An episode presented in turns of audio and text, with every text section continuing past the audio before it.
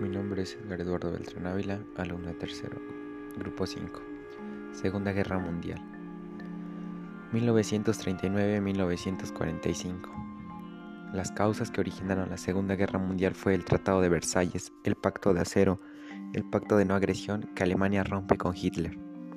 Alemania quería un nazismo y el principal representante fue Hitler. Italia quería un fascismo y el principal representante fue Mussolini. Japón quería un militarismo con Hiratoi. El desarrollo. En la Segunda Guerra Mundial hubo dos bandos, los países aliados, Estados Unidos, Francia, Inglaterra y la URSS, y países del eje, Berlín, Roma y Tokio, que eran Alemania, Italia y Japón. Fue una guerra relámpago.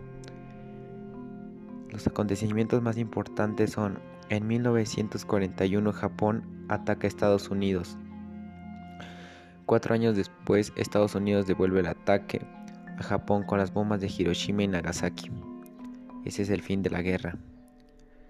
El fin de la guerra se firmó con el Acuerdo de Yalta, donde se decía que acababa la guerra mundial y Estados Unidos era el vencedor.